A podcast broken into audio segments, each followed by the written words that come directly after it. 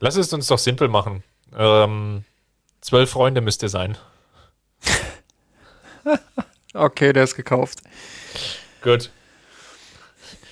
Das war's für heute. schön, schön, dass ihr mit dabei wart. Wir haben jetzt wirklich, wir haben jetzt wirklich fünfeinhalb Minuten eigentlich nur über das Wortspiel gesprochen. Ja, und wieder nicht über die Inhalte. Das ist genau das Niveau, was wir beibehalten sollten. Deswegen lass uns mal starten. Alles klar. Gut. Äh, Aufnahme ist ready. Ja, ich klicke den Button. Dann Intro in 3, 2, 1 und eine wunderschöne Folge wünsche ich. Miasanrot.de Geschichten rund um den FC Bayern München.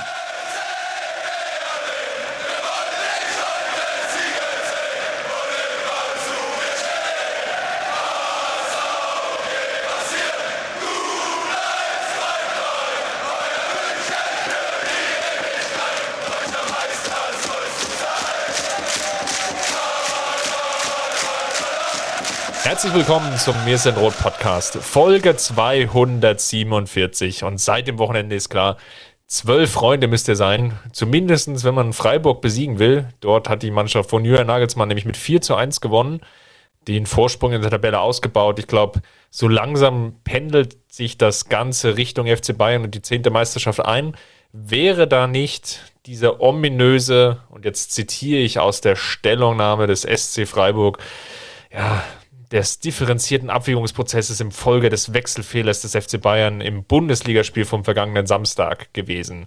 Zitat Ende. Heißt, es gibt, glaube ich, viel neben dem Platz zu, zu beackern, aber eben auch auf dem Platz. Und da lassen uns dann gleich mal drauf schauen. Und wenn ich sage natürlich wir, ihr wisst Bescheid, habe ich wieder den Justin Kraft an meiner Seite. Grüß dich. Servus, Chris. Ähm, ja, ich hatte auch das Gefühl, aber da werden wir sicherlich noch heute drüber sprechen, dass die Bayern so dominant gespielt haben, die müssen doch einer mehr gewesen sein. So muss es gewesen sein. Aber lass uns zunächst mal reinstarten mit der beliebt-berüchtigten Kategorie rund um den FC Bayern. Da gibt es eine gute und eine schlechte Nachricht.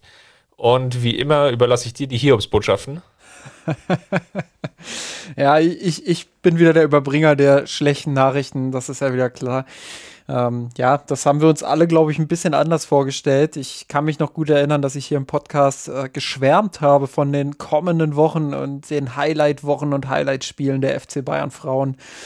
Ja, und jetzt äh, blicken wir auf eine Woche zurück, nämlich die vergangene, ähm, wo es nicht nur keinen Mirsan Roth Podcast gab, weil ich im Urlaub war ähm, und du und Alex es aus diversen Gründen nicht geschafft haben, euch zusammen tele zu telefonieren, sondern äh, wir blicken auch auf eine Woche zurück, in denen die FC Bayern Frauen zwei von drei Titelchancen ja, ich will nicht sagen vergeben haben, weil da werden wir jetzt sicherlich noch mal im Detail drauf schauen. Ähm, aber ja, sie sind weg, die zwei Titelchancen. Einmal in der Champions League gegen Paris in einem aufopferungsvollen äh, Rückspiel nach der 2 zu 1 Niederlage zu Hause. Ähm, wieder in Rückstand gegangen, wieder ein unnötiges Gegentor, wieder sehr dominant begonnen, sehr, sehr stark auch begonnen. Ähm, aber dann dieses Gegentor bekommen, schnell zurückgekommen durch ein Tor von äh, Saki Kumagai. Ähm, und dann hast du wirklich gemerkt, da ist ein Ruck durch die Mannschaft gegangen. Die haben richtig Bock, dieses Ding umzudrehen. Ähm, Clara Bühl, die dann ähm, ja, Lea Schüller anschießt. Ich glaube, sie hat dann auch das, das Tor bekommen.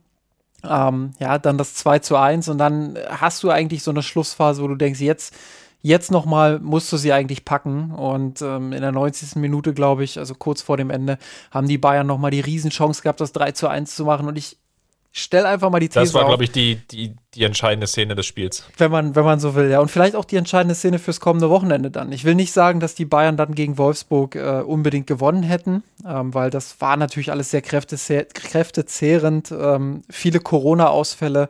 Ähm, dann, ja, Clara Bühl, die, die vor dem äh, ja, vor dem Spiel dann noch angeschlagen war, ähm, dann doch noch irgendwie fit geworden ist, viele Ausfälle, ähm, äh, eine Sidney Lohmann, die quasi immer noch nicht bei 100 Prozent ist, aber ja, dann äh, tatsächlich äh, im Rückspiel über die 120 Minuten gehen musste. Das ist äh, alles zusammengekommen und trotzdem haben sie es geschafft, Paris Paroli zu bieten. Und ich stelle die These auf, wenn sie da in der 90. oder wann das war, äh, das 3-1 machen und damit äh, das, das Halbfinalticket buchen in der Champions League, dann gehen sie auch mit einem anderen Spirit, mit, mit einer anderen Einstellung im Kopf äh, in das Spiel in Wolfsburg. Ähm, so, glaube ich, war das tatsächlich ein übler Knackpunkt weil du gehst in die Verlängerung, du merkst, wie die Kräfte schwinden. Äh, Paris bekommt dann die Oberhand, ja, dann macht ausgerechnet Rabona Bachmann, äh, Rabona, Rabona Bachmann ist auch ein sehr schöner Versprecher. Äh, entschuldigt bitte, liebe HörerInnen, ähm, ich hatte heute mal wieder einen sehr langen Tag, da, da passiert sowas. Ähm, aber ja, Ramona Bachmann äh, macht dann das entscheidende Tor für die Paris Pariserinnen und schickt die Bayern aus der Champions League wieder nach Hause ja, kein Halbfinale in dieser Saison wieder an einem großen Gegner gescheitert, aber diesmal halt vor allem wegen der Personalsituation und dann eben dieses 0 zu 6 in Wolfsburg direkt am Wochenende hinterher. Ähm, ja, wollen wir darüber sprechen? Oder willst du darüber sprechen? Ich glaube, wir müssen. Oder ähm, wir, müssen wir? Wir, wir müssen. Wir, vielleicht nicht im Detail, weil ich habe es ja gesagt, die Personalsituation ist auch gegen Wolfsburg nicht viel besser geworden. Ähm, du hast zwar eine gute erste Elf auf dem Platz gehabt, aber viele Spielerinnen, die einfach nicht fit genug waren, wo du einfach gemerkt hast, da ist die Luft jetzt auch raus nach diesem Paris-Spiel. Ähm, glaube, das steckt keine Mannschaft so einfach weg. Äh, das, das ist mit der Belastung psychisch, mental, äh, aber eben auch physisch, ja, nicht wegzustecken. Und dann eben Wolfsburg als Gegner. Ja, was soll man sagen? Die, die sind aktuell auf ihrem Peak zum, zum richtigen Zeitpunkt, wobei Peak, vielleicht steigern sie sich sogar nochmal. Ich glaube, das wird auch notwendig sein, wenn sie dann im Halbfinale gegen den FC Barcelona spielen. Ähm, aber grundsätzlich, ja, Wolfsburg aktuell in einer sehr, sehr guten Verfassung ähm, ja, haben die Meisterschaft klar gemacht mit diesem sehr deutlichen Sieg, mit dieser Ansage. Ich glaube, äh, für, für die Bayern-Frauen ist es jetzt wirklich wichtig dann auch, dass die Länderspielpause kommt, beziehungsweise eine Pause ist es jetzt auch nicht unbedingt. Äh, klar, die Spielerinnen, die jetzt fit waren ähm, und die, die jetzt zurückkehren, die werden natürlich auch für die Nationalteams spielen keine Frage. Und deshalb äh, bleibt die Belastung natürlich hoch. Aber trotzdem hast du natürlich bis, bis zu dem äh, Spiel am Osterwochenende im Pokal dann äh, gegen VfW Wolfsburg bei der letzten Titelchance, ähm, wo die Bayern dann dieses Halbfinale einfach auch irgendwie gewinnen müssen.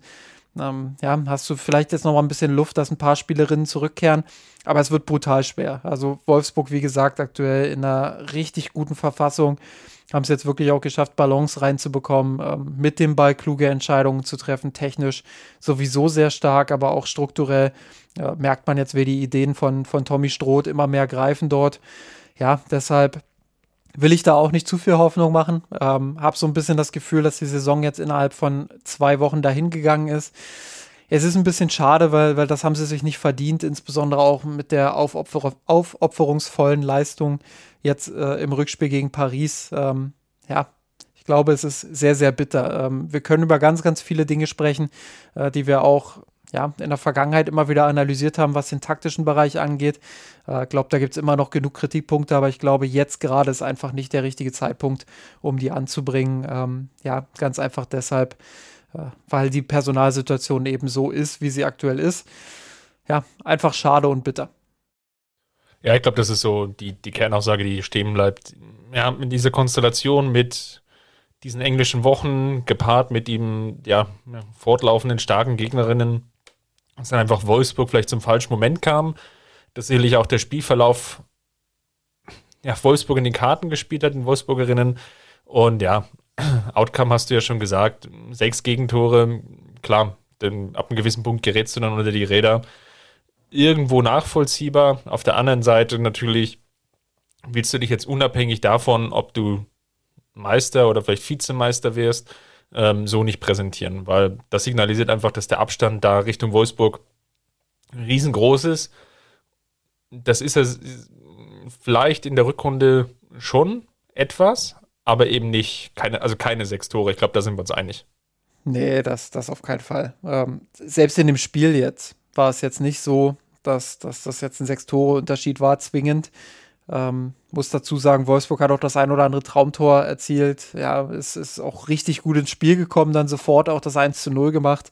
Ähm, das gibt dir dann nochmal so einen extra Knacks einfach und den Wolfsburgerinnen eben dann den, den extra Push. Ähm, glaube, wir alle, wir alle haben schon das ein oder andere Fußballspiel gesehen. Äh, so läuft das dann eben in diese Richtung. Ähm, es ist wirklich, wirklich bitter gelaufen für die Bayern. Ähm, trotzdem muss man jetzt versuchen, in den zwei Wochen irgendwie äh, ja, davon wieder wegzukommen, ähm, die Energie zu bündeln. Und du hast eben dieses Heimspiel gegen Wolfsburg. Äh, ich will das nicht komplett abschreiben. Ich glaube, ähm, auch wenn die Wolfsburgerinnen spätestens jetzt natürlich klar favorisiert sind, ähm, haben sie eine Chance zu Hause auch, äh, sich dafür ein Stück weit zu rehabilitieren. Und ja, das, das müssen sie angehen und müssen sich da, ähm, ich sag mal, die, die Mindestaufgabe ist, sich ordentlich zu verabschieden aus dieser Saison, weil wenn sie ausscheiden, ähm, ist es ja quasi gleichbedeutend mit dem Saisonende. Ähm, ja, aber äh, natürlich muss das Ziel sein, dann doch irgendwie ins Finale einzuziehen. Und äh, die Chancen haben sie nach wie vor, daran glaube ich. ich. Ich sehe eine Mannschaft, die viel Qualität hat, ähm, sehe ein paar Dinge, die nicht so funktionieren. Ähm, aber ja, die Personalsituation ist eben schwierig und deshalb muss man das mal abwarten, wie sieht es dann direkt vor dem Wolfsburg-Spiel aus. Dann lass uns mal zu den Amateuren schauen.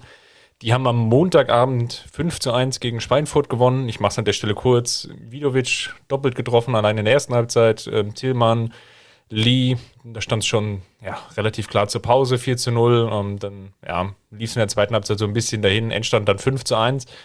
Das liest sich aktuell ganz gut bei den Amateuren. Da ist die Entwicklung definitiv jetzt trotz der vielen Abgänge geht in die richtige Richtung. Also der ähm, Martin de Michelis hat dort sicherlich jetzt die richtigen Stellschrauben gefunden in der doch sehr langen Winterpause und die Sorgen, ja, die wir auch ja, mitgetragen haben, dass die Mannschaft vielleicht zu viele Leistungsträger abgegeben hat, die haben sich jetzt gar nicht so bewahrheitet.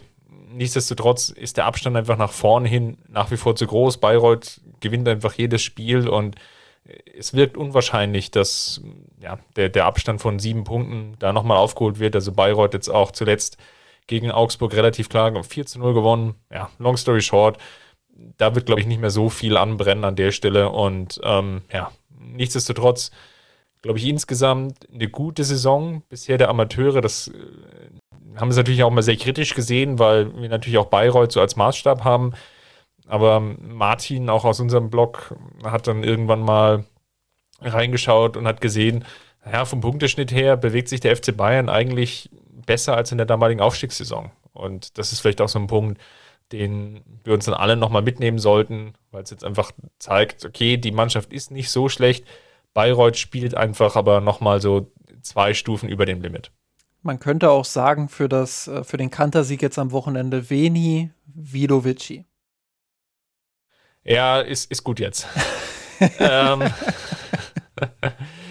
lass uns mal über den SC Freiburg sprechen. Es war ja ganz spannend im Vorfeld und lass uns vielleicht erstmal sportlich werden, bevor wir dann sportpolitisch oder sportrechtlich werden in unserem ja, Jura-Podcast. Hätte ich mal doch was anderes studiert. genau.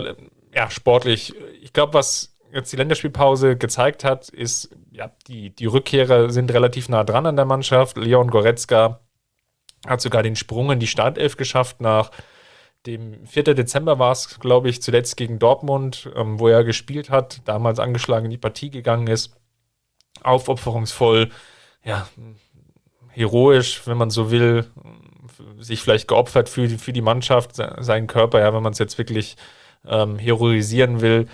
Und will man natürlich nicht. Will man natürlich nicht, aber wenn man würde, dann würde man sowas sagen.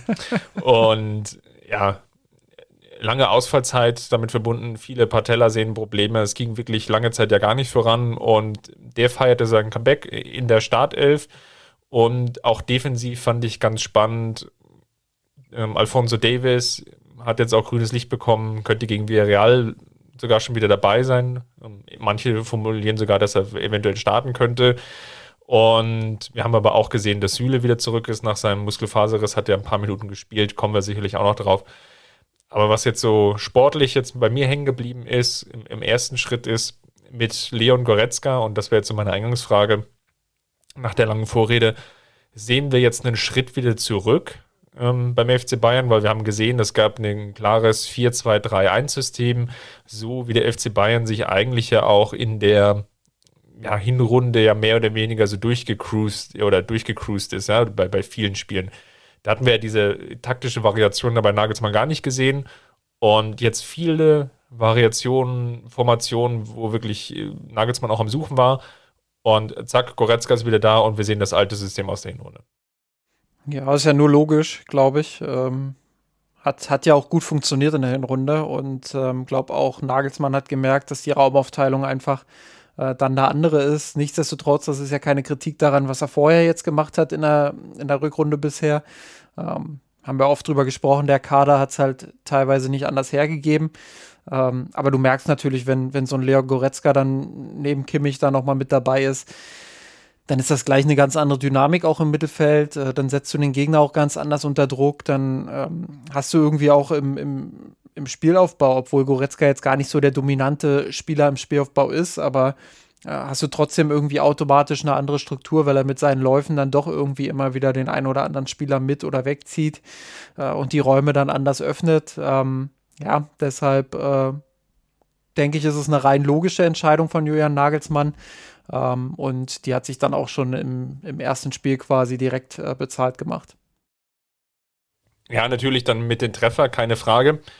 Auf der anderen Seite, und das war so das, was mir so negativ in Anführungsstrichen hängen geblieben ist, vielleicht die erste Halbzeit, dass es doch wenig Torchancen gab. Also man hatte eine gute defensive Grundordnung. Ich glaube, da können wir, ähm, das können wir stehen lassen. Es gab auch ein ordentliches Gegenpressing. Ich glaube, ich auch gekauft. Aber man hat auch gemerkt, dass diese Flügelposition mit Coman links und vor allem Sané rechts nicht, nicht ganz optimal besetzt waren oder zumindest, dass sie es nicht geschafft haben, diese beiden so richtig ins Spiel zu integrieren. Namentlich natürlich vor allem Sané, der ja wohlweislich, glaube ich, jetzt ja auf der rechten Außenbahn nicht seine Idealposition hat. Ja, ähm, habe das Gefühl auch, dass das Nagelsmann gerade mit Sané ein bisschen rumprobiert und schaut, wie kann ich ihn jetzt wieder ähm, so ein bisschen pushen. Hat jetzt in den letzten Wochen ja, es nicht so wirklich geschafft, äh, diese, diese Topform, die er zwischendrin hatte, äh, zu konservieren. Ähm, ja, macht ein bisschen unglücklichen Eindruck. Also er ist schon sehr bemüht und, und man merkt auch, ähm, dass er im, im, in der Positionierung viel richtig macht. Aber mit dem Ball wirkt er halt maximal unglücklich. Viele Bälle, die dann auch verspringen. Ähm, ja, wo du einfach auch merkst, ähm, da, da ist gerade wieder so ein kleines Formloch drin bei ihm. Ähm, bei Coman, finde ich, äh, hat man auch in der ersten Halbzeit schon gesehen, dass er ähm, aus meiner Sicht zumindest, weiß nicht, wie du das siehst, aber ähm, dass er der konstanteste Flügelspieler aktuell bei den Bayern ist, ähm, was die normale Beteiligung am Spiel angeht. Also unabhängig jetzt von irgendwelchen Zahlen, Scorerpunkte, Tore, Assists, was auch immer, ähm, dann äh, finde ich schon, dass er der, der Spieler ist, der am zuverlässigsten Entscheidungen trifft am Flügel. Also der ähm, wenig Bälle verliert, dem wenig Bälle verspringen, der im Dribbling sehr stark ist, der in den Kombinationen sehr stark ist. Ähm, klar, Georg hat es äh, in seinem Artikel ja, ja. Als, als, zum Spieler des Monats natürlich äh, richtig festgestellt, ähm, ja, dass, dass so ein bisschen die Torgefahr fehlt, beziehungsweise die Zahlen fehlen. Ich finde schon, dass er torgefährlich ist, mindestens in der, in der vorletzten Aktion vor einem Abschluss. Ähm, aber es fehlen natürlich so ein bisschen die Zahlen. Also selbst noch mal so ein bisschen äh, daran zu schrauben, noch mehr Scorerpunkte zu sammeln. Ich glaube, das ist so die Baustelle bei ihm. Aber ansonsten fand ich auch in Freiburg, dass er, dass er einer der besseren Offensivspieler war, auch schon in der eher 10 ersten Halbzeit. Ich würde es mal so formulieren, er ist einer der wenigen, die es konstant versuchen. Und die, die dann nicht aufgeben, wenn es ein oder zwei oder dreimal vielleicht nicht funktioniert, sondern die weiter daran glauben, an, an die eigene Stärke. Und das ist sehr, sehr viel wert dann nicht den Kopf in den Sand zu stecken und dann trotz allem immer wieder die Aktion zu suchen, Gegner ja so lange zu penetrieren in, in, im positiven Sinne, ähm, dass er ja sich dann doch einmal durchsetzt, ja. Und das war jetzt auch gegen Freiburg an der Stelle zu sehen. Ja. Viel versucht und, und viel hat auch nicht geklappt in der ersten Halbzeit. Aber er ist dann konstant dabei geblieben und er ist dann keiner der Spieler, die dann, wenn Aktionen nicht klappen, die dann ja, sich schnell verstecken oder dann merken, ja gut, ähm, dann, dann spiele ich mal lieber den Pass nochmal weiter, auch wenn es sich zum Beispiel jetzt die Situation ergibt, ja, meinetwegen, ach, zack, eins gegen eins Duell und du hast meinetwegen die ersten fünf verloren, das ist ja nahezu menschlich, dann zu sagen, na gut, dann, dann, dann spiele ich halt nochmal zurück auf den Außenverteidiger, auch wenn der jetzt dann nicht besser positioniert ist als ich selber, aber das ist so, ja, sicherlich nachvollziehbar, dann das Verhalten bei ihm ist es aber nicht so, sondern er versucht dann trotz allem weiter die Aktion zu suchen. Um, der, das heißt dann nicht immer, dass immer alles gelingt, aber er ist zumindest in den letzten Wochen und deswegen hatten wir ihn ja auch bei uns im Blog als äh, Spieler des Monats sicherlich in der Offensive der konstanteste und das will ja was heißen, wenn du dich da durchsetzt gegen Namen wie ja, Leroy Sané haben wir gerade schon angesprochen, Gnabry und vor allem natürlich Müller und Lewandowski. Ja, und äh, klar, er verliert auch mal den einen oder anderen Ball, keine Frage, aber ich habe das Gefühl, dass seine Ballverluste deutlich seltener zu wirklich haarsträubenden Kontern führen. Das kann sein, dass es daran liegt, dass er eher ein Flügelspieler ist, der ein bisschen breiter steht. Ähm, das bedeutet, dass er auf den Flügeln vielleicht nicht ganz so ähm, das nicht ganz so ins Gewicht fällt, ähm, wie im Zentrum, wo er eher Sané und Gnabry dann auch unterwegs sind, die ja immer wieder den Weg dann auch in die Mitte suchen, ähm, dass da einfach Ballverluste weniger oder äh, mehr wehtun im Zentrum als, als außen. Äh, kann sicherlich eine valide Begründung sein. Ich habe aber auch das Gefühl, und äh, ich kann das nicht so richtig untermauern, weil es dafür wahrscheinlich keine Statistik gibt, ähm, habe aber das Gefühl, dass er, dass er auch ja, intuitiv ähm, die richtige Entscheidung trifft, dahingehend, bin ich gerade gut abgesichert? Also kann ich dieses Risiko gerade eingehen oder kann ich es nicht? Und äh, da sind Gnabry und Sané dann doch eher die Zocker, die so ein bisschen mehr, ähm, ja, Kopf durch die Wand Typ sind. Ähm, deshalb, äh, ja, aber das, was du gerade gesagt hast, das finde ich äh, auch ganz, ganz wichtig. Dieses immer wieder auch probieren. Ich glaube, gerade gegen so ein Team wie Freiburg ist es natürlich extrem entscheidend. Ich meine, guck allein mal auf die Gegentore. Ähm, Freiburg hat vor dem Spiel ähm, neun, äh, vor dem Spiel 29 Gegentore gehabt. Ähm, müsste jetzt alle anderen Spiele nochmal hier äh, zusammenrechnen, aber äh, ist auf jeden, Bayern Fall, die wenigsten, ja. auf jeden Fall eine der wenigsten Gegentore. Genau, Bayern hatte 28, Freiburg hatte 29 und dann gibt es noch Mainz, die 30 Gegentore haben. Äh, das sind so die besten Defensivreihen. RB Leipzig noch mit 30 Gegentoren. Ähm, also ja, das, das ist dann auch nicht so einfach, diese Defensive zu knacken, zumal im eigenen Stadion, volle Hütte. Ähm, also ich glaube, die erste Halbzeit sollte man da auch nicht kritisch überbewerten. Ich finde schon, dass die Bayern ähm, ja die Kontrolle schon hatten, aber dieser, dieser letzte dieser letzte Tick vorne hat halt gefehlt. Und klar, dass du dann auch mal wieder. Man kann es aber auch, ja, Entschuldigung, wenn ich da dazwischen gehe, aber man kann es ja auch positiv formulieren. Und ich glaube, da tut man den Freiburgern auch nicht unrecht. Sie haben es halt auch extrem gut gemacht und extrem charmant diesen Bus vor dem eigenen Tor geparkt, ja, ja. durch diese 5-4-1-Formation natürlich sehr dicht verschoben. Es, gab wirklich sehr wenig Räume. Also ja, das Freiburger Spiel oder die Freiburger standen halt auch, auch sehr diszipliniert. Das muss man einfach an der Stelle auch mal lobend anerkennen. Ja, und das machen sie ja auch schon seit Jahren richtig gut. Ich weiß nicht, ob es zu viel wäre, jetzt zu sagen, das Breisgauer Atletico, ähm, aber ähm, ja, ganz so destruktiv spielen sie dann im, in den meisten Spielen eben nicht. Wobei Atletico auch nicht mehr so destruktiv spielt wie früher, aber ähm, ja, das, das passt vielleicht dahingehend, weil da nicht nur ein Trainer seit Jahren am Werk ist, sondern äh, weil diese Philosophie, die dieser Trainer hat, sich auch über die Jahre immer wieder weiterentwickelt hat und immer wieder dann auch neue Facetten dazu, dazugekommen sind. Ähm, und gleichzeitig sind halt die Grundstärken dieses Teams immer erhalten geblieben. Ähm, und jetzt gerade sehen wir wieder so eine Phase, wo, wo Freiburg total piekt und äh, wo du halt merkst, ähm, ja, das, das ist schon echt stark, was die spielen. Und deshalb, ähm, ich glaube, ich habe es beim Hinspiel auch schon gesagt, dass er auch schon sehr, sehr eng war in der Allianz Arena. Ähm, das, das sollte man nicht unterschätzen. Also man sollte jetzt nicht glauben, Bayern fährt mal nach Freiburg und, und haut die mal eben, haha, 4-1 weg. Äh, das hätte ich vorm Spiel so nicht erwartet, dass sie vier Tore dort schießen. Ähm, deshalb, äh, ja, die erste Halbzeit schon auch erwartungsgemäß. Die Kritik ist natürlich dennoch, oder die leichte Kritik ist natürlich dennoch angebracht, äh, dass man sagt, vorne hätte man vielleicht noch ein bisschen mehr kreieren müssen. Andererseits war, glaube ich, klar, dass es ein Geduldsspiel werden würde und dass man Freiburg auch ein Stück weit ja, müde und mürbe spielen muss. Ich finde es total spannend, wenn man mal analysiert, und das hat Freiburg leider zu ihnen konstant eigentlich über die letzten Jahre, auch mal darauf zu schauen, welchen positiven oder vielleicht auch negativen Einfluss denn jetzt das neue Stadion auf das Freiburger Spiel hat. Wir erinnern uns, die alte, ja, die alte Breisgau Arena war ja vom Spielfeld her kleiner und enger. Und ich glaube, also provokante in Anführungsstrichen These, das Spiel wäre nicht 4 zu 1 ausgegangen, ähm, wenn es noch in einem alten Stadion gewesen wäre. Das neue Stadion entspricht dann eher den Regularien, ähm, also sprich, der, der Platz ist etwas breiter, das sicherlich den, den Bayern an der einen oder anderen Stelle dann vor allem in der zweiten Halbzeit geholfen hat. Ja, da will ich jetzt nicht den Miese Petersen spielen, aber ähm, ja, kann, kann schon sein, dass das natürlich auch nochmal einen Unterschied macht. Und es gibt natürlich auch viele Teams, die das mit Absicht machen. Ich meine, ich erinnere mich da an, äh, an das, wo wir bei Atletico gerade sind. Also unter Guardiola damals das Auswärtsspiel bei Atletico Madrid im Champions League Halbfinale. Viele werden sich sehr ungern dran erinnern.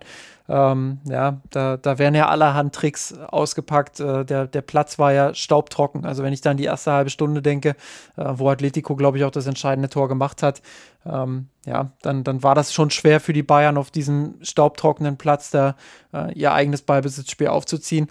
Und natürlich spielt sowas auch immer eine Rolle im Fußball, klar. Dann lass uns vielleicht mal ein Wort zumindest noch über das Gegentor verlieren. War es einfach nur geschuldet ähm, dem, dem Wechseln? Oder war es jetzt wieder das, das alte klassische Muster, ja, irgendwie auf den Flügelpositionen nicht sauber verteidigt und ja gut, dann in der Verkettung der Umstände natürlich dann noch mit dem Pass ins Zentrum, der dann der Durchstecker dann auf Petersen, der dann zum Gegentor geführt hat? Oder würdest du jetzt sagen, ja gut, passiert jetzt in dieser Situation zwei Wechsel, ja, Zuordnung hat noch nicht ganz gestimmt und das führte dann zum Gegentor beides ist ja irgendwie wahr. Also einerseits natürlich, äh, Zuordnung ist schwierig, wenn du gerade gewechselt hast. Ähm, gibt immer so ein, zwei Minuten dann, äh, wo man sich erst finden muss und das hat Freiburg dann, glaube ich, ganz gut für sich genutzt. Ähm, andererseits ist es natürlich schon auch ein kleines Muster, weil wir dieses Gegentor ähm, in der Entstehung jetzt auch schon ein paar Mal gesehen haben, glaube ich. Und deshalb ähm, kann man das nicht ganz nur darauf schieben, dass das gerade gewechselt wurde. Ähm, ja, Petersen hat da natürlich auch einen riesen Anteil dran. Ähm, weiß nicht, ob die Bayern zu diesem Zeitpunkt schon wussten, dass er auf dem Platz ist. Jedenfalls äh, auch, auch da natürlich äh, die kurze Umgewöhnungszeit. das wussten wir bei, bei, bei einem weiteren Verlauf dann auch nicht so ganz, wer auf dem Platz ist oder nicht. Ja, vielleicht waren die Freiburger ja da gerade zu zwölf, also vielleicht sollte man da nochmal nachzählen. Ähm, jedenfalls war Petersen ja äh, sträflich frei, aber ja, toller Lauf. Äh, glaube, das, das kann er wie kein zweiter. Diese kurzen, diese kurzen Momente nach der Einwechslung zu nutzen, wo die Zuordnung einfach noch nicht da ist, weil sich natürlich auch die Viererkette hinten oder Fünferkette, je nachdem, gegen was man spielt, äh, die muss ich natürlich auch erst auf den neuen Stürmertypen einstellen. Und das funktioniert auch nicht von jetzt auf gleich.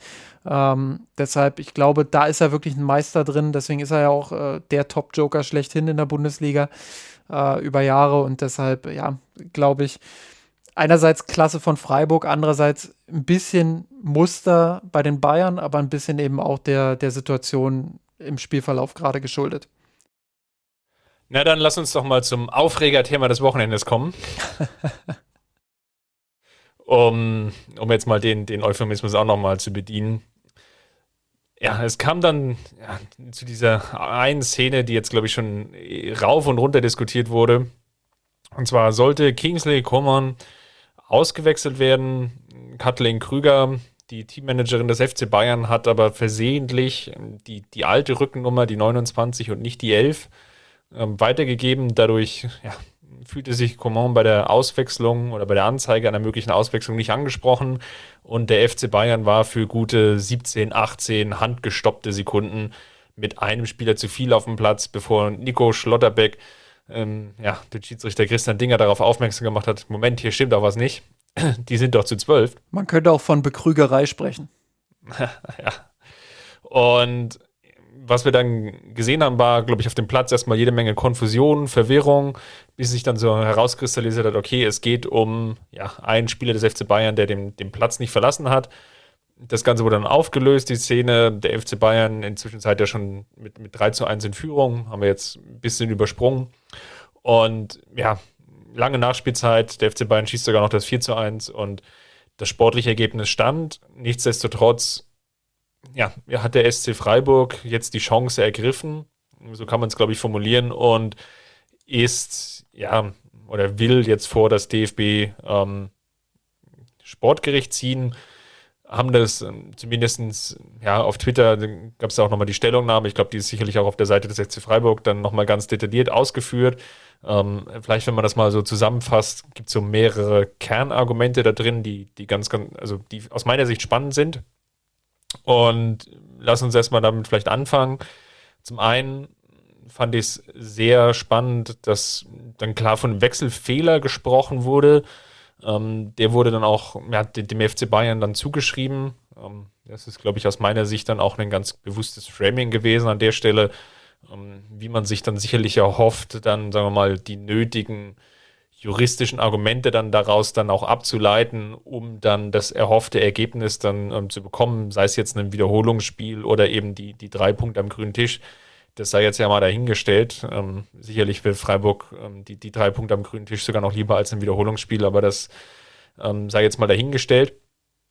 Und auf der anderen Seite haben sie es aber auch ganz gut verstanden, in dieser Stellungnahme das Ganze so zu formulieren, ja, dass sie sich schon irgendwie unwohl fühlen, aber sie müssen ja und ähm, schon alleine auch, auch aus Wahrung der eigenen Interessen.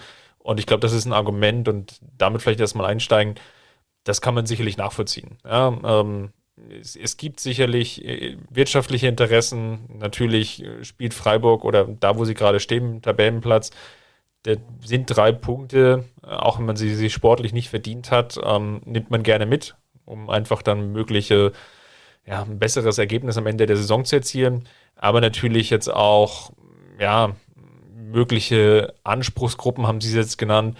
Also sprich, der Vorstand von Freiburg will sich im Zweifelsfall dann nicht angreifbar machen, wenn sie eventuelle Maßnahmen ähm, nicht unternommen hätten. Also sprich, ja, wenn es jetzt zum Beispiel die Mitgliederversammlung, ähm, die ja dann wieder einmal jährlich stattfindet, dann so viel Druck aufbaut und sagt, warum habt ihr da nichts gemacht, ähm, dass der Vorstand eventuell sogar im, im Worst Case aus ihrer Sicht dann nicht entlastet wird. Ich glaube nicht, dass das passiert wäre, aber das ist so dieses Drohszenario oder die, die, die Argumentation, die da aufgebaut wurde.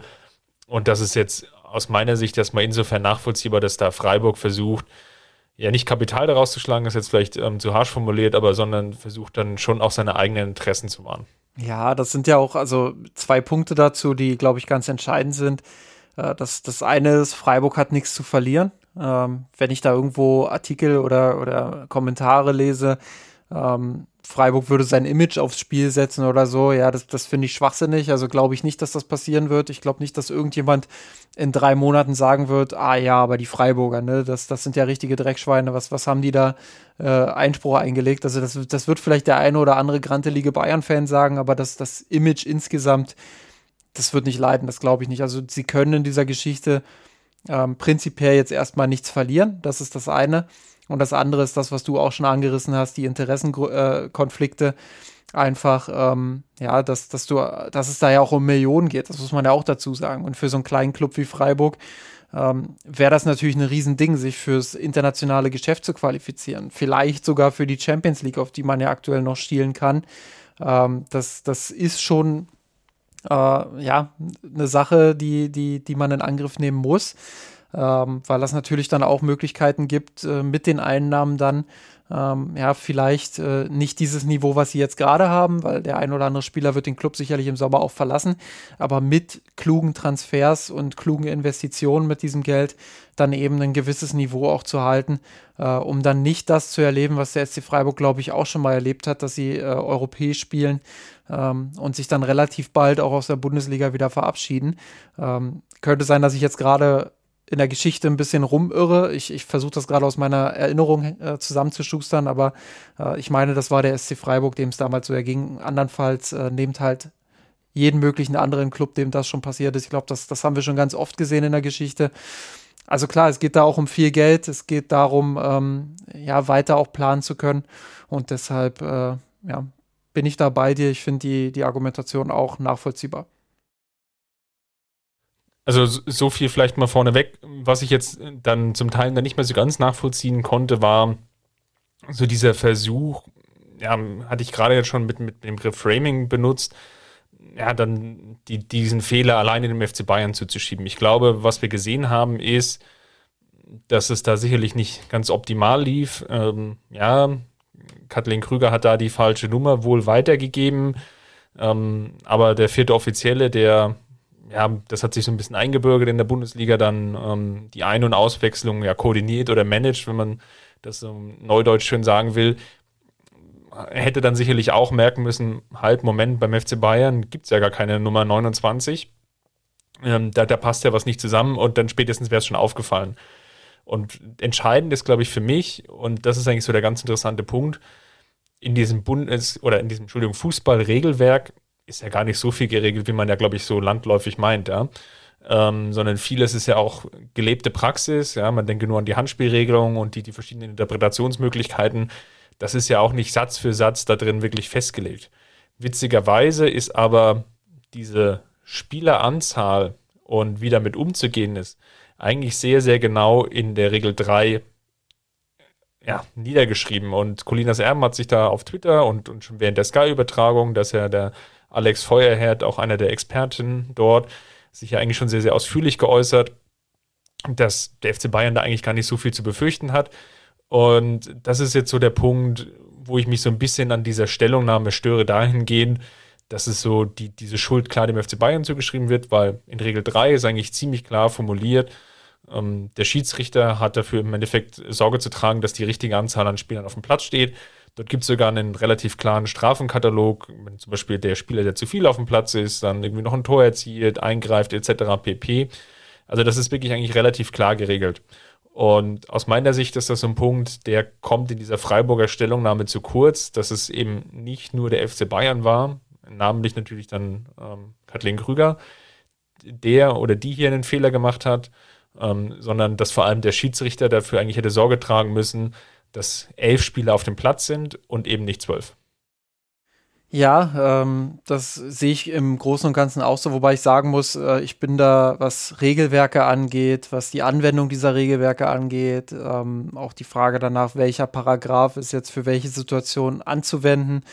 Ähm, da komme ich an meine Grenzen, was meine Kompetenz angeht. Ähm, das gebe ich ganz offen zu, deswegen diskutiere ich darüber auch grundsätzlich eigentlich äh, nur ganz selten bis gar nicht. Ähm, das Einzige, was ich wirklich mache, und das will ich jetzt an der Stelle auch machen, ähm, ist so ein bisschen über mein Gefühl zu sprechen, aber eben mit dem, mit dem klaren Vorsatz, äh, dass ich ja, grundsätzlich inhaltlich, ähm, so sehr ich mich auch in die Thematik reinlese, und das merke ich auch immer wieder bei der Handspielregel, ehrlich gesagt, ähm, immer wenn ich denke, jetzt habe ich sie kapiert, äh, jetzt habe ich dazugelernt, ähm, kommen eben benannte äh, Colinas Erben doch wieder um die Ecke und erklären mir was, was ich vorher nicht wusste. Ähm, das ist auch ganz gut so, dass es, dass es da solche ExpertInnen gibt, ähm, die das viel besser erklären können als ich. Ähm, Verweis an der Stelle auch äh, gerne auf Colinas Erben beispielsweise. Ähm, Habe aber heute auch wieder beim Sportinformationsdienst gelesen. Ähm, oder um so ein bisschen auszuholen, die Bayern haben sich ja selbst auch äh, sehr zuversichtlich geäußert. Oliver Kahn, der gesagt hat, ja, war jetzt wenig überraschend, dass Freiburg das macht, haben wir eigentlich mit gerechnet. Ähm, dann äh, Michael Gerlinger, der Vizepräsident äh, Sports, Business und Competitions, der sich ja so ein bisschen auch mit der Juristik da beim FC Bayern beschäftigt.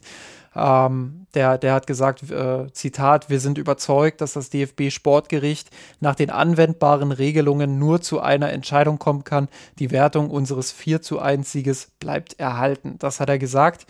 Äh, ich glaube, auf DPA-Anfrage.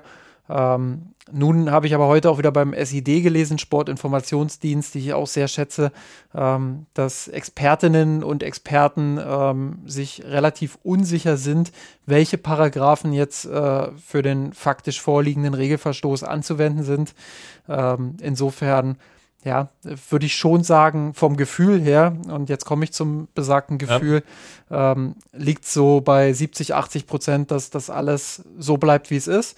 Ähm, die restlichen Prozentpunkte würde ich dann doch für eine kleine Überraschung offen lassen, einfach weil ich das schon ganz oft äh, so erlebt habe. Ja, weiß ich nicht. Es gibt immer, es gab viele Quervergleiche, glaube ich, im, im, im, Nachgang dieser Szene, die dann rausgekramt wurden, unter anderem auch ein Spiel in Nöttingen, ähm, wo, wo was ähnliches passiert ist, äh, wo dann das Berufungsverfahren dann, ja, oder die, die, der Versuch der Entscheidung herbeizuführen dann auch abgeschmettert wurde. Ähm, für Watson hat ähm, Paul Lampertz ein Interview gegeben, ähm, der ist Sportrechtler, den, den, Namen hört man dann häufiger mal, wenn es dann zu irgendwelchen Verfahren kommt. Und da würde ich einfach nochmal zitieren, was er jetzt gesagt hat. In den Spielregeln des DFB gibt es eine, einiges an Regeln, äh, wie damit umzugehen ist, wenn ein Tor fällt, wenn mehrere Menschen als erlaubt auf dem Platz sind. Das heißt, das Szenario, von dem wir hier sprechen, war den Regelgebern bekannt und er hat sich entschieden, wie damit umzugehen ist, beziehungsweise nicht umzugehen ist. Und in diesem Fall kommt es nämlich zu keinem Wiederholungsspiel oder zu einer Wertung am grünen Tisch. Es sei denn, irgendwas anderes wird noch passiert. Das sind ja so ein paar, paar Sonderfälle, die er noch aufmacht. Aber es ist eigentlich relativ klar aus seiner Sicht, dass Freiburg da ganz wenig Chancen hat, mit seinem Einspruch Erfolg zu haben. Kann das jetzt nochmal anders kommen? Ja, möglicherweise schon. Ich glaube aber auch, dass der FC Bayern das dann schon noch ausfechten würde. Ähm, unabhängig jetzt davon natürlich, ja, wie jetzt natürlich das Ganze auch auf der Zeitachse dann aussieht, ja. Ähm, wohlwollenderweise hat der Borussia Dortmund dann ähm, in Anführungsstrichen diese Chance, die der FC Bayern da gelassen hat, ja nicht genutzt und den, den Abstand ja nicht, nicht gehalten oder beziehungsweise, wenn Bayern dann vor dem Sportgericht verliert, auf drei Punkte potenziell verkürzt, sondern ja im Worst Case ex eco gelassen für, für den FC Bayern und mal angenommen, das schiebt sich jetzt ja noch so ein bisschen auf die Zeitachse dahin. So viele Spiele sind es ja bis dahin dann auch nicht mehr. Und wenn das Ergebnis dann aus Sicht der Münchner dann, glaube ich, keinen Einfluss mehr hätte oder sich abzeichnet, keinen Einfluss mehr zu haben, auf die deutsche Meisterschaft. Ich glaube, dann sieht man das auch in München dann ja relativ entspannt, wie das Ergebnis aussieht. Ja, also ich, ich rechne Stand jetzt auch damit, dass das Ergebnis Bestand haben wird. Ähm, bei allem, was ich jetzt äh, gelesen habe darüber. Ähm, aber nochmal, also ich bin da nicht der Maßstab. Ich bin jetzt nicht derjenige, der da kompetent äh, antworten kann ähm, darauf, auf die Frage, ob das Bestand hat. Nach allem, was ich gelesen habe, sagt mir mein Gefühl, ähm, dass der FC Bayern relativ wenig zu befürchten hat. Ähm, es ist natürlich eine unfassbar kuriose, kuriose Situation einfach. Ähm, Finde es jetzt auch ein bisschen zu einfach, ähm, das nur auf Kathleen Krüger zu äh, schieben. Ähm, klar, es ist ein, ein, blöder, blöder Unfall in Anführungsstrichen, ähm, dass, da, dass da jetzt die 29 äh, statt die 11 drauf war. Ähm, andererseits gab es auch noch genug andere Instanzen äh, in dieser Fehlerkette. Ähm, angefangen bei den Spielern selbst. Ähm, Gerade gerade der eingewechselte Spieler, ich glaube, ähm, war es jetzt Süle, der, der dafür raufkam. Ähm, bin mir gerade nicht sicher. Ja, Süle, Sü Süle kam und Sabitzer. Genau, und äh, ja, also da einfach dann auch zu merken, äh, hey, es ist ja doch nur einer vom Platz gegangen. Ja, äh, schwierig. Äh, ich glaube, diese, diese Regeländerung damals, dass man überall das Spielfeld verlassen kann, hat auch ein bisschen dazu geführt. Äh, bin mir bis heute ich sag mal so, auch da zu 80 Prozent finde ich das gut, weil es schneller geht, wenn jemand von drüben das, äh, den Platz verlassen kann äh, und auch soll. Ähm, nimmt auch so ein bisschen das Zeitspiel raus. Aber in dem Fall war es jetzt halt wirklich schlecht, äh, weil sonst wäre das natürlich nicht so passiert, weil dann äh, musst du ja dieses klassische Handshake haben, etc.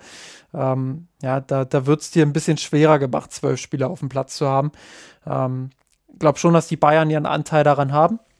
Ähm, aber ja, wie du schon richtig auch gesagt hast, natürlich äh, auch der Schiedsrichter und das ganze Schiedsrichterteam, ähm, dass da einfach ein Augenmerk drauf haben sollte ähm, und, und da auch entsprechend eingreifen müsste, ähm, spielt dann natürlich auch eine Rolle. Wir haben im Vorgespräch auch über die, über die Rolle äh, des Schiedsrichters, beziehungsweise die Note des Schiedsrichters auch beim Kicker ähm, so ein bisschen gescherzt, äh, der ja, der ja die Note 5,0 erhalten hat. Ähm, ja, glaube nur, nur wegen dieser Szene, weil sonst war es ja, ja kaum, kaum auffällig. Ja, die Begründung war ja, ähm, Regelverstoß im Sinne von Bayern war eben diese paar Sekunden eben zu zwölf, aber auch dann im Nachgang auf Schiedsrichterball zu entscheiden und nicht indirekten Freistoß für Freiburg, ähm, der rechtfertigte dann die Note 5. Das war so ein bisschen. Spielfortsetzung hätte zudem indirekter Freistoß für Freiburg statt Schiedsrichterball sein müssen. da hat der Kicker den Zeigefinger erhoben. Ja, das war, das war der eigentliche Skandal an der gesamten Geschichte. und keine Aber gut, dann machen, wir, dann, dann machen wir mal den Haken dran und weil wir ja im Vorfeld der Partie gegen Villarreal aufnehmen, lass uns vielleicht noch zwei Worte zur Partie verlieren, die ja jetzt ja ansteht. Champions League, ich glaube, wir haben im Zuge der Auslosung schon so ein bisschen darüber gesprochen. Ich glaube, man kann es zusammenfassen. Der FC Bayern ist natürlich schon der Favorit. Oder ganz logischerweise. Und die Gefahr, glaube ich, für den FC Bayern, vor allem jetzt im Hinspiel, besteht darin, dass sie natürlich jetzt in die Gefahr laufen, glaube ich, zu viele Kontersituationen zuzulassen. Ja, das ist jetzt auch nichts Neues. Das wird sicherlich auch so sein, vielleicht vom, vom Spielverlauf, wie wir es jetzt auch gegen Salzburg gesehen haben. Ich glaube, die Rollenverteilung ist da schon relativ klar. Und die, ja, ich glaube, die Spieler von Villarreal können sich da auch gleich ein Beispiel daran nehmen, wie es Salzburg vor allem vielleicht in der ersten Halbzeit gemacht hat. Deswegen wäre jetzt meine Frage an dich: Wie glaubst du denn, geht denn Julian Nagelsmann die Partie an? Ähm, was mir sehr positiv gegen Freiburg auch aufgefallen ist, ähm, ist, dass Dayo über Meccano ruhiger gespielt hat mit dem Ball. Also er hat nicht irgendwie jeden zweiten Ball versucht, vertikal zu schlagen oder, oder irgendwie vertikal zwischen die Verteidiger durchzuspielen, sondern es war schon auffällig, dass er relativ viele Querpässe auch gespielt hat oder Bälle auf die Außenbahn. Ähm, ja, dass er da einfach auch Sicherheit äh, ausgestrahlt hat. Ähm, ich glaube schon, dass das auch eine Ansage dann sein wird für das Spiel bei Villarreal. Ähm, nicht jeden Risikopass zu gehen, sondern wirklich klug auszuwählen, wann ziehen wir das Tempo an, wann lohnt es sich dann auch wirklich diesen Pass zu spielen ich glaube, das ist tatsächlich immer noch eins der größten Probleme, dass die Bayern frühe Ballverluste an Stellen haben, wo sie sie nie haben dürfen. Und dann plötzlich wirklich auch in 2 gegen 3 Unterzahlsituationen laufen oder 2 gegen 4 oder ähnliches. Ähm, und das darf dir halt nicht passieren, gerade gegen so umschaltstarke Teams, wie es Villarreal auch ist. Ähm, nichtsdestotrotz, klar, das, was du gesagt hast, äh, würde ich voll unterschreiben. Die Bayern sind klar favorisiert. Äh, Villarreal spielt jetzt auch keine, keine wirklich gute Saison, muss man auch dazu sagen, haben in der Liga auch große Probleme. Ähm, insofern, ja, klar, sie, sie haben 3 zu 0 bei Juventus gewonnen. Ähm, das, das sollte immer im Hinterkopf ja. bleiben. Ja, aber das ist genau so ein Spiel gewesen, der sich vielleicht die Zusammenfassung mal angeschaut hat auf der ja, Zone ja. oder vielleicht sogar das ganze Spiel gesehen hat.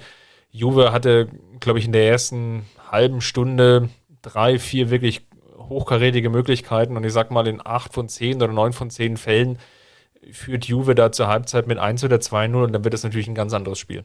Klar, und äh, das kommt dann auch wieder dazu, ne? Also Thema, Thema Spielgeschichte.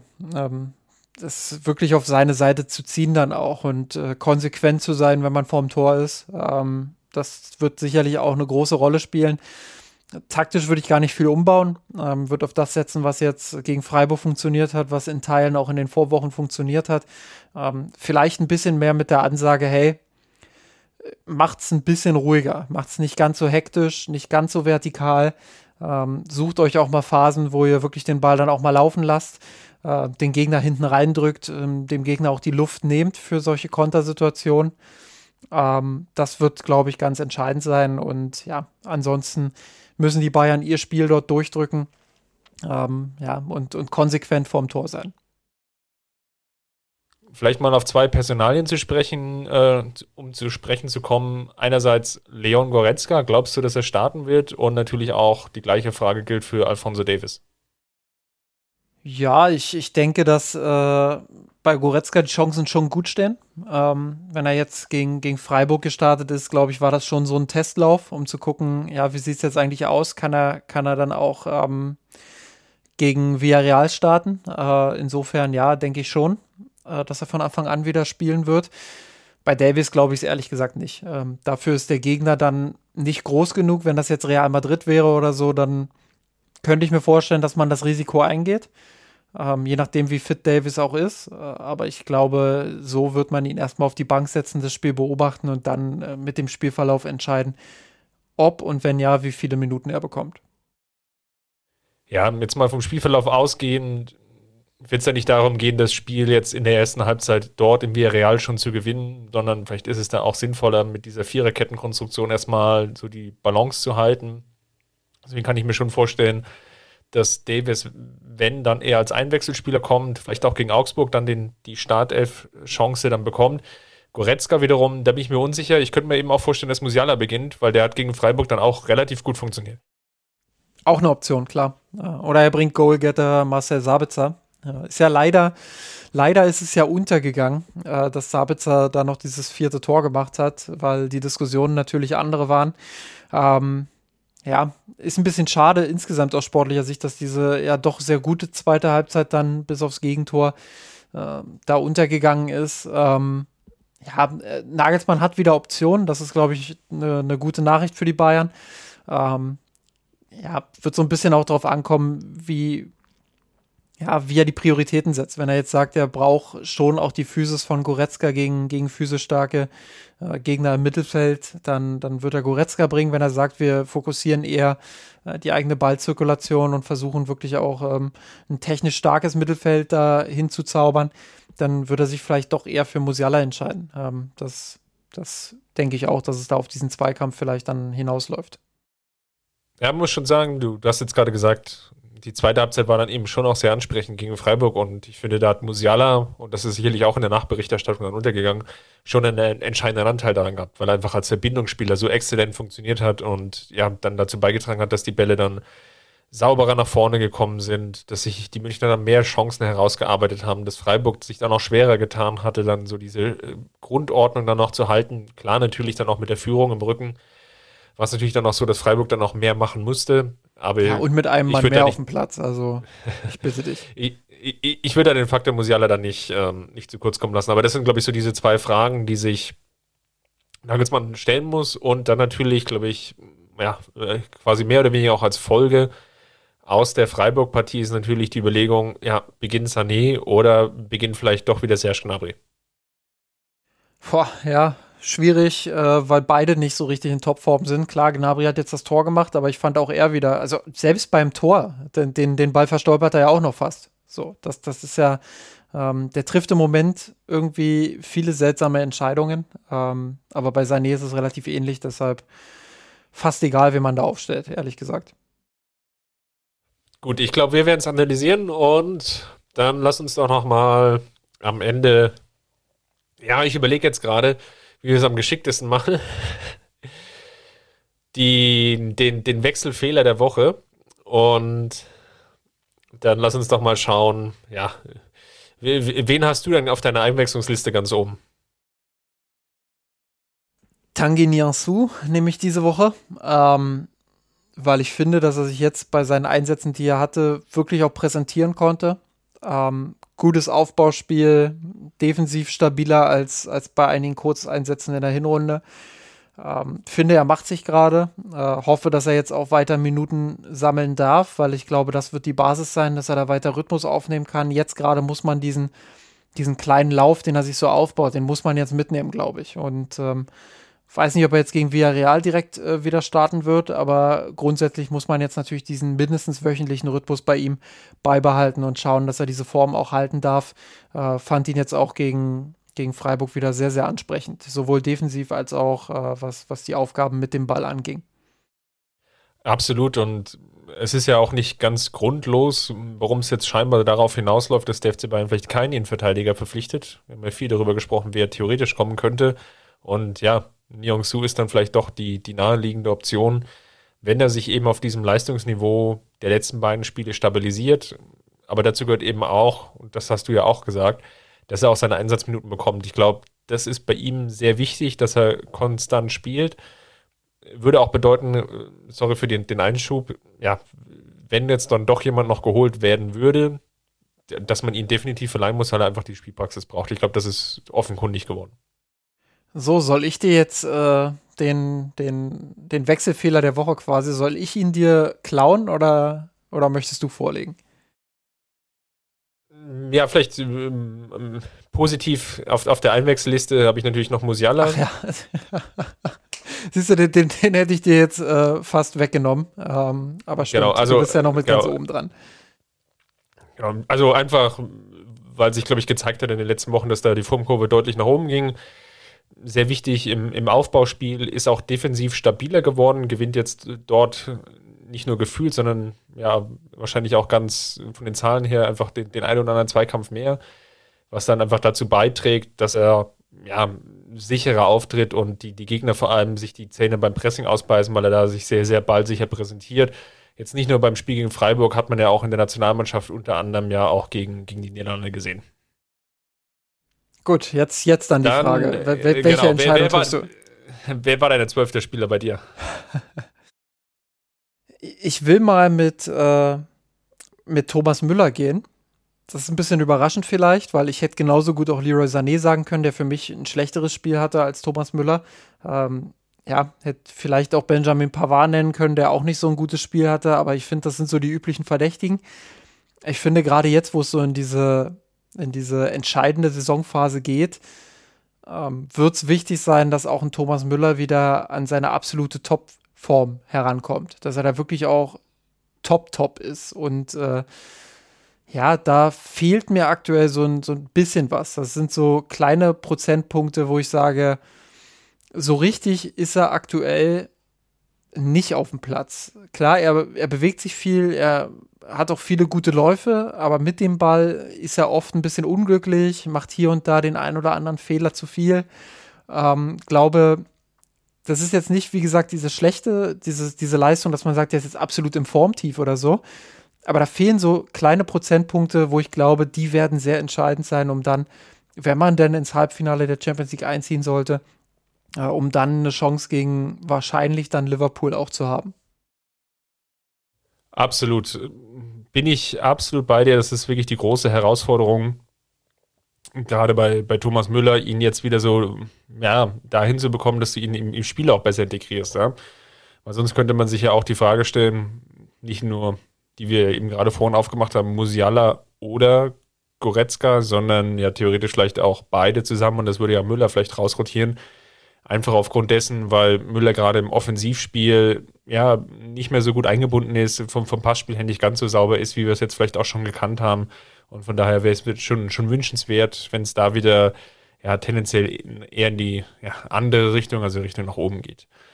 Wenn du jetzt Leroy Sané nicht genommen hast, dann würde ich Leroy Sané nehmen. Ich glaube, man hat schon gemerkt, dass diese rechte Außenbahnposition ihm wirklich nicht zugetragen war und, und oder er, er sich da wirklich unwohl fühlte, weil ja häufiger mal dann versucht hat, nach innen zu ziehen, das nicht so richtig geklappt hat, aber auch ja nach, nach außen hin er, er, er, tat sich da extrem schwer, bekam natürlich von Pavard jetzt vielleicht auch nicht die Unterstützung, die man erwarten würde. Auch Thomas Müller war tendenziell eher selten auf seiner Seite unterwegs. Das war sicherlich auch so Teil dieses Matchplans gewesen. Nichtsdestotrotz war das jetzt in den letzten Wochen, ja, dann, wir haben jetzt schon gesagt, so eine leichte Leistungsdelle und das, das kristallisiert sich heraus. Da kann man eigentlich jetzt nur hoffen, dass, ja, sowohl als bei Kummer als auch sicherlich bei Gnabry, hattest du ja auch schon angesprochen, dass das jetzt wieder ja, sich in den nächsten Wochen stabilisiert, weil die entscheidenden Wochen stehen eben jetzt erst an. Dann haben wir es ja mal wieder.